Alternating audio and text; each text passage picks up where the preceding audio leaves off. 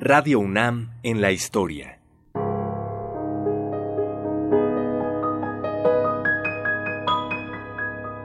Nuestra es la voz.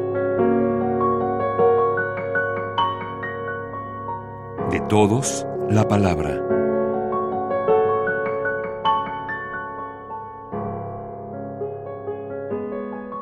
El excelente locutor y productor Juan Rodríguez Llerena y el ingeniero Rodolfo Sánchez Alvarado se propusieron en los años 70 narrar varios aspectos de la historia de Radio UNAM en una serie especial.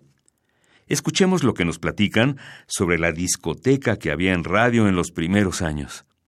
La discoteca que tenía la Radio Universidad pues era muy raquítica, equipo para un equipo pues adecuado a las condiciones de aquel entonces.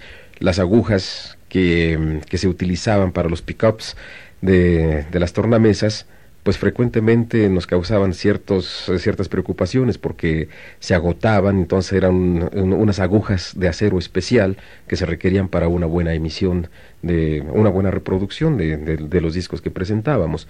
Y... Sí, en efecto, teníamos que cambiarlas varias veces en un turno.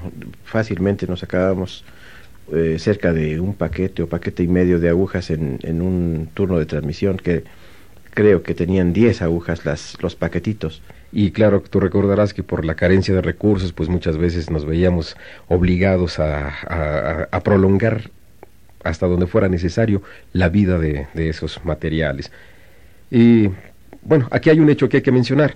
La discoteca que tenía en, en ese entonces la, la difusora, Posteriormente, cuando ya se empezó a adquirir una buena dotación de material en 33 revoluciones, esta eh, discoteca pasó posteriormente a formar parte del acervo del patrimonio de la Radio Universidad de Guanajuato, por un lado, que fue la donación que hizo la UNAM, y por otro al material que se dio, que se destinó a la Casa del Lago. Al, al hacer tu mención de la existencia del piano en el estudio de Justo Sierra 16, este instrumento pasó también a formar parte de, del acervo de instrumentos de, de, la Casa del Lago, si, si tú no recuerdas a ese, a ese respecto la, la existencia y destino de esos materiales.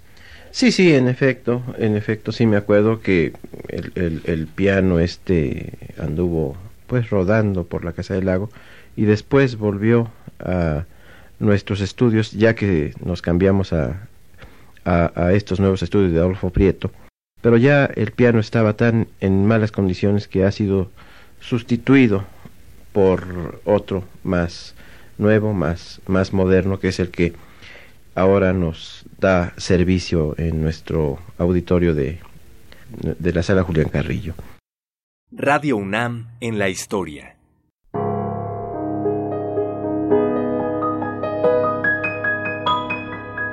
Voces de ayer y hoy.